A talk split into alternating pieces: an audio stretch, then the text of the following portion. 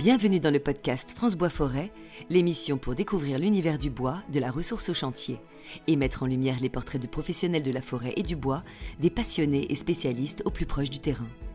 Aujourd'hui, nous rencontrons Christophe Ballarin, PDG du groupe Plan Fort et président du syndicat national des pépiniéristes forestiers, et Vincent Naudet, directeur général de Pépinière Naudet.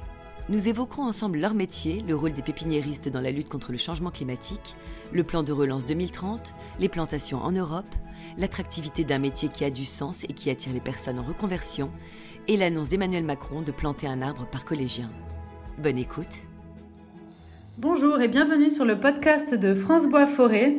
Aujourd'hui, j'ai le plaisir d'être avec euh, Christophe Ballarin et Vincent Naudet. Bonjour à tous les deux. Bonjour. Bonjour. Donc Christophe Ballarin, euh, pépinière Plan Fort. Je suis l'actuel président depuis euh, juin du syndicat national des pépiniéristes forestiers. Et Vincent? Euh, Vincent Naudet, donc je suis ancien président des pépiniéristes forestiers euh, et aussi ancien président de l'EFNA, c'est l'association des pépiniéristes forestiers européens. Très bien, merci. Du coup, est-ce que vous pouvez nous présenter, Christophe, le syndicat national des pépiniéristes forestiers? Donc euh, l'acronyme c'est le SNPF. Donc euh, le SNPF regroupe les pépiniéristes euh, producteurs de plants forestiers en racines nues, en motte ou en godet, ainsi que tous les producteurs de peupliers de rapport. Alors notre syndicat est tout on compte actuellement 29 membres, mais on représente 85% de la production nationale. Alors les plants forestiers sont bien évidemment destinés au boisement, au reboisement, mais aussi à tous les projets de bocagères et à la foresterie en général. Alors, faire appel à un pépiniériste forestier, ben, c'est aujourd'hui la garantie d'utiliser le meilleur matériel végétal du moment, le mieux adapté. Voilà. Donc, la qualité des plants, euh, c'est aujourd'hui encadré par des normes de commercialisation très strictes. Et ça aussi, euh, c'est ce qui fait la différence avec un pépiniériste euh, horticole. C'est-à-dire que nous, on a vraiment un cahier des charges à suivre et qu'il faut que l'on respecte. Ce qui donne la garantie derrière ben, que nos bébés arbres deviennent des forêts. C'est comme ça tout l'enjeu.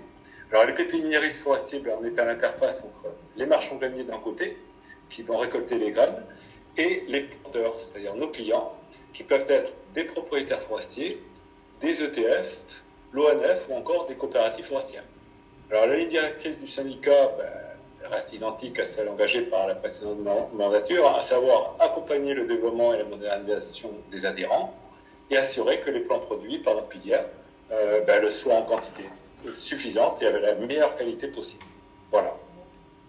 Très bien, merci. Et hum, Monsieur Naudet, est-ce que vous pourriez nous parler du rôle des plantations dans la lutte contre le changement climatique? Alors, les, choses sont relativement simples dans un environnement compliqué, on va dire, parce que le changement climatique avance à raison de 10 km par an.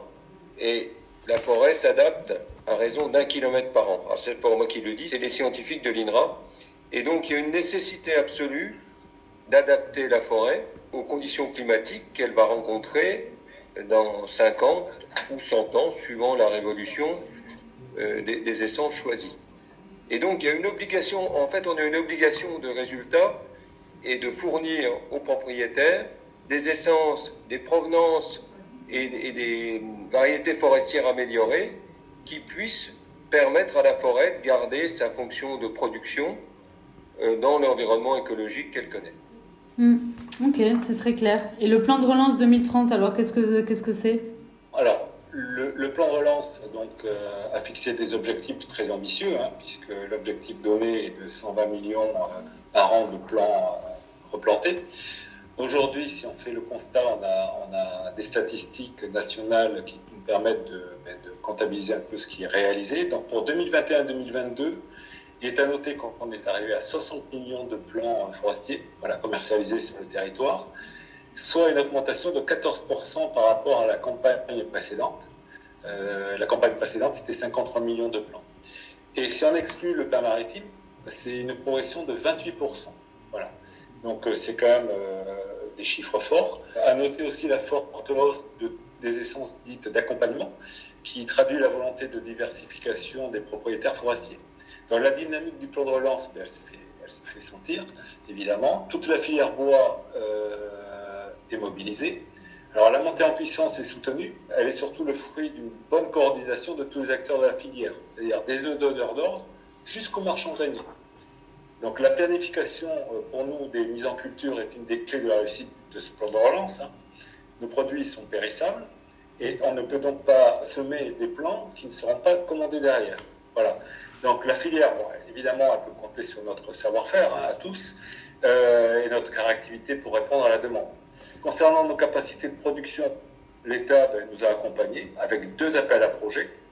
Euh, bon, le reste à charge, euh, puisqu'il y a eu 40% d'aide sur nos investissements, le reste à charge reste quand même important, mais ce qui est important pour nos entreprises, c'est la confiance donnée par la visibilité. C'est-à-dire qu'en 2030, on a cette visibilité, cet élan. Donc c'est ce qui nous a permis, si vous voulez, de, continuer d'investir. Et du coup, on espère un troisième appel à projet pour continuer justement d'accompagner notre programme d'investissement. Voilà. Alors, si dans l'ensemble, on est, euh, est confiant euh, quant à la réussite du plan de relance, on a quand même une petite inquiétude qui demeure euh, concerne l'accès à l'eau de nos exploitations. C'est-à-dire qu'on est agriculteur et une journée sans irrigation peut compromettre toute une production de plants. Voilà, on ne parle pas de perte de, récolte, là ça peut vraiment compromettre l'ensemble de la production. Donc pour nous, on aimerait, euh, par rapport à ces enjeux partagés de la filière, que notre profession soit un peu protégée euh, face à d'éventuelles restrictions d'eau, par exemple. On n'est pas euh, des agriculteurs, voilà, donc on, est vraiment avec des productions qui ont, sur le long terme, sont très importantes vis-à-vis des enjeux actuels. Voilà. Ouais, c'est très, très important ça. C'est clair pour vous c'est, Oui, oui, l'accès à l'eau et aussi, comme vous dites, il faut que ce soit protégé parce que c'est, euh, si j'ai bien compris, euh, essentiel quoi en fait. Hein. Disons qu'un maïsiculteur va dire qu'il va perdre en rendement. Nous, on peut perdre la production hmm. euh, juste par une journée sans eau.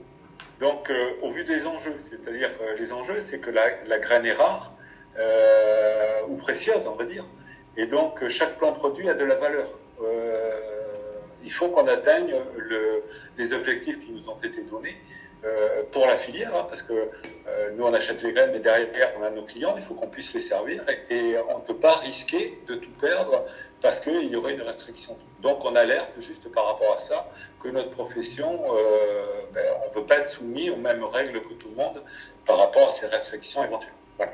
Ça, c'est ça pour nous, c'est vraiment la, chose qu'on ne peut pas maîtriser et donc, c'est pour ça qu'on alerte sur le sujet. Et que dire alors des, plantations en Europe? Alors, ça, c'est quelque chose que je connais relativement bien. Euh, je voudrais faire un petit euh, retour en arrière par rapport aux plantations en France déjà hmm. et, et, dire que euh, après la Deuxième Guerre mondiale, en 1947, on a eu le Fonds forestier national qui a été créé, qui a eu pour conséquence un vaste mouvement de plantation euh, pendant presque 50 ans, puisque le Fonds forestier national s'est arrêté en 97, mais enfin il a bien baissé de régime à partir des années 90. Donc pour refaire le, le tableau, on peut dire que dans les années 90, on plantait 110 millions de plants hors pas maritime. C'était relativement important et aujourd'hui, hors pas maritime, Christophe on plante moins de 50 millions de plants. Donc, donc en fait, euh, il faudrait revenir aux chiffres qu'on avait avant, et c'est pour ça que le chiffre d'un milliard sur 10 ans, c'est-à-dire 100 millions par an, il peut paraître certes important, mais il faut quand même le relativiser parce qu'en 1990, on plantait plus que ça. Ah oui, on plantait 150 millions d'arbres. Hmm. Euh, et alors, ce chiffre-là de 150 millions, euh, aujourd'hui, on est à 100, c'est un bel objectif, mais je pense qu'il faudra aller plus loin que l'objectif qui nous a été euh, fixé. Il faut le comparer à ce que font nos voisins. Alors, les Allemands ont longtemps planté 300 millions de plants par, an sur un, massif qui est quand même 30% euh, inférieur au nôtre. Aujourd'hui, ils plantent 150 millions, mais ça, reste toujours très important comme effort. Il faut aussi parler des Suédois qui plantent 450 millions de plants par an, des Polonais qui en plantent 800 millions. Donc il faut toujours relativiser euh, les chiffres qu'on nous donne qui peuvent paraître très importants, mais euh, qui en fait sont en Europe relativement modestes. Et il faut, je pense, se fixer des objectifs très ambitieux pour les années qui viennent et surtout les tenir dans le temps. Parce que c'est pas le tout de faire un effort à un moment donné, mais cet effort, il faut qu'il soit continu.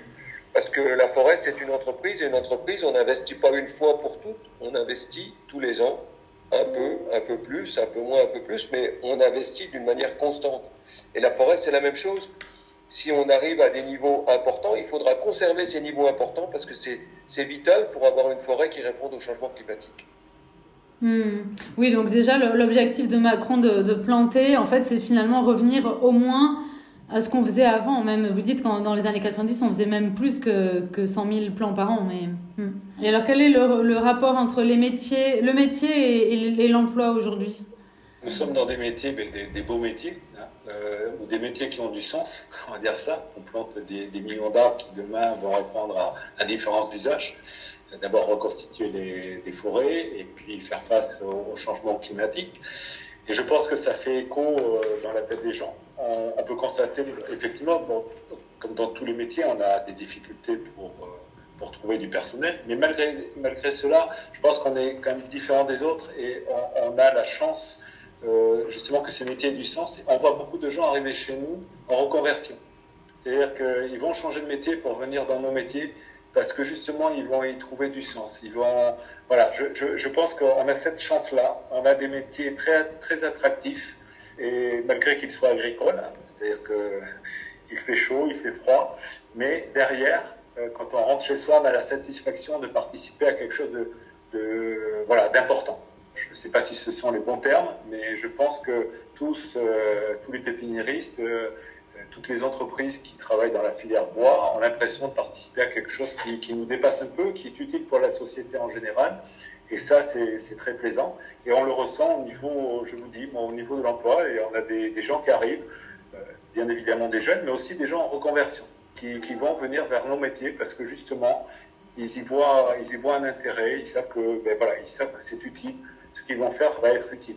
C'est-à-dire qu'on peut dire je désherbe ou on peut dire euh, je désherbe des, des, plants qui demain vont devenir des forêts. Vous voyez, c'est presque pareil, évidemment, mais derrière, il y a du sens. Et ça, je pense que on a, on a intérêt à, continuer d'expliquer nos métiers. Et euh, je pense que tout, travail que fait la filière aujourd'hui d'expliquer euh, nos métiers est vital pour euh, l'avenir. Et voilà. En tout cas, au niveau de l'emploi, oui, on, est comme dans tous les métiers en, en tension, mais je pense qu'on est privilégié parce qu'on fait des métiers qui ont du sens. Ah oui, oui, c'est ça. Et puis là, l'intérêt du podcast aussi, c'est de, de, susciter des vocations et, comme vous dites, des métiers qui ont du sens et qui sont tournés vers l'avenir. Hein. Donc, euh, donc c'est de, de, de, beaux métiers dont, dont, vous êtes fiers et vous avez bien raison. Et, euh, et, alors, du coup, vous faites un peu de pédagogie aussi, je crois comprendre, avec l'arbre à l'école. Alors, l'arbre à l'école, c'est pour rebondir un peu sur euh, l'annonce la, qu'a qu faite Emmanuel Macron sur un élève, un arbre planté. Hein. Je pense que euh, c'est un signal fort qui est envoyé vers l'éducation, vers les plus jeunes. Euh, je pense que l'arbre à l'école, nous, euh, en tant que pépiniéristes, on y est très sensible, forcément. Il y a bien évidemment des, problèmes de mise en œuvre de, ça, mais je pense qu'au-delà au de, de, la mise en œuvre, ce qui, compte, c'est le message qui est envoyé. Alors, euh, nous, évidemment, en tant que pépiniéristes, on ne peut que soutenir euh, cette, cette démarche. Après, ce que l'on peut peut-être encourager, peut-être plus simple à faire, il y a des termes qui, arrivent aujourd'hui un peu partout, comme éco-anxiété. Je pense que pour lutter contre l'éco-anxiété, la meilleure façon, c'est d'éduquer. Et si on pouvait avoir peut-être un souhait, alors je ne sais pas, c'est peut-être pas partagé, mais peut-être que l'écologie devienne une science euh, qui soit enseignée à l'école. Et euh, c'est pas une opinion, euh, l'écologie, c'est une science. Et je pense qu'en éduquant, on, on, évitera justement l'anxiété. Euh, on le voit dans d'autres domaines. Euh, éduquer, c'est le meilleur moyen pour éviter euh, le, le on-dit, le, les, euh, les, fake news. Voilà, l'éducation, je pense que c'est la clé. Et donc le message envoyé avec l'image de euh, un élève, un arbre planté est très forte et on ne peut y être que favorable. Voilà. Parce que vous, vous sentez qu'il y a des difficultés un peu de cette éco-anxiété qui peut sur le terrain vous poser des difficultés? Ben, Je pense que c'est l'éco-anxiété, ben, ça se traduit dans les réseaux sociaux, les, les climato-sceptiques, les gens qui, eux, sont très inquiets et qui disent ben, ça y est, on y est, on ne pourra pas revenir en arrière. Non, il y a, il y a, bien sûr qu'on pourra revenir en arrière, mais je pense que ce qui est important, c'est que chacun a la possibilité d'agir chacun a la possibilité, euh, voilà, c'est l'esprit colibri. Et je pense que l'éducation, euh, c'est la première euh, pierre de l'édifice. Et c'est essentiel justement pour lutter contre ben, tous ces fake news et le fait d'être inquiet, d'être éco-inquiet. Voilà. Oui, moi je voudrais simplement ajouter qu'on a un, un, programme déjà avec France Bois Forêt sur le sujet, où France Bois Forêt finance des arbres qui sont fournis à, des écoles. Mm. Et il y a tous les ans, il y a un concours entre les différentes écoles pour savoir quel est le projet qui est le plus valorisant. C'est un, un, succès très important. Et ça, ça fait peut-être dix ans que le projet est en cours et ça marche très très bien. Oui, absolument. Vous parlez de, de l'action de France Bois-Forêt avec euh, l'association Terre Agir et le programme qui s'appelle La forêt s'invite à l'école, si je ne me trompe pas. Et en effet, à l'occasion de la Journée internationale des forêts en mars, euh, c'est l'occasion que les pépiniéristes euh, fournissent des arbres aux, écoles et les, écoles ensuite avec les enfants s'occupent de les planter. Et il y, a tout comme ça de la pédagogie qui est faite à ce moment-là sur, sur, sur ça et c'est super chouette. Mm. Une association avec Nathan et et surtout le financement de France Bois Forêt qui permettait de, développer ces, projets. Hmm. Il y a d'autres actions aussi euh, qui ne sont pas notées hein, de la filière avec l'ONF, leur kit pédagogique. Euh, il y a aussi euh, les ETF qui viennent de sortir un, livre pour mettre en valeur une sorte de bande dessinée pour mettre en valeur leur métier. Donc toutes ces initiatives, quelles qu'elles soient finalement, du moment qu'elles qu vont vers l'éducation, est positive. Vous avez des associations aussi en France qui œuvrent en ce sens. Alors moi j'en connais une, c'est la Water Family, je ne sais pas si je peux la citer, mais en tout cas, voilà, je sais qu'ils euh, œuvrent aussi en France, ils interviennent en classe, et euh, justement pour expliquer, éduquer.